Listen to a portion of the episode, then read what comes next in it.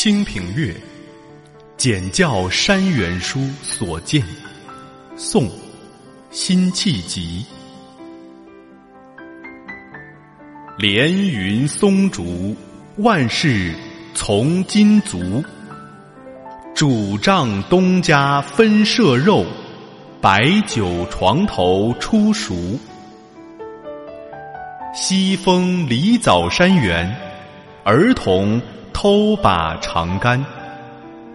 莫遣旁人惊去，老夫静处闲看。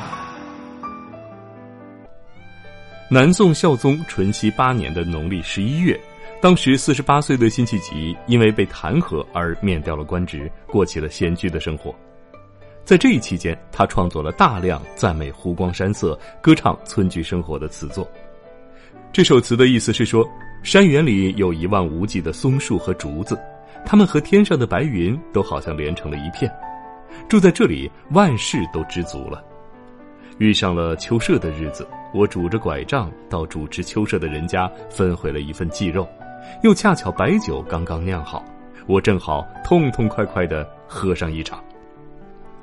西风起了，山园里的梨啊、枣啊这些果子都熟了，一群馋嘴的孩子手里拿着长长的竹竿，正在偷偷的打树上的梨和枣。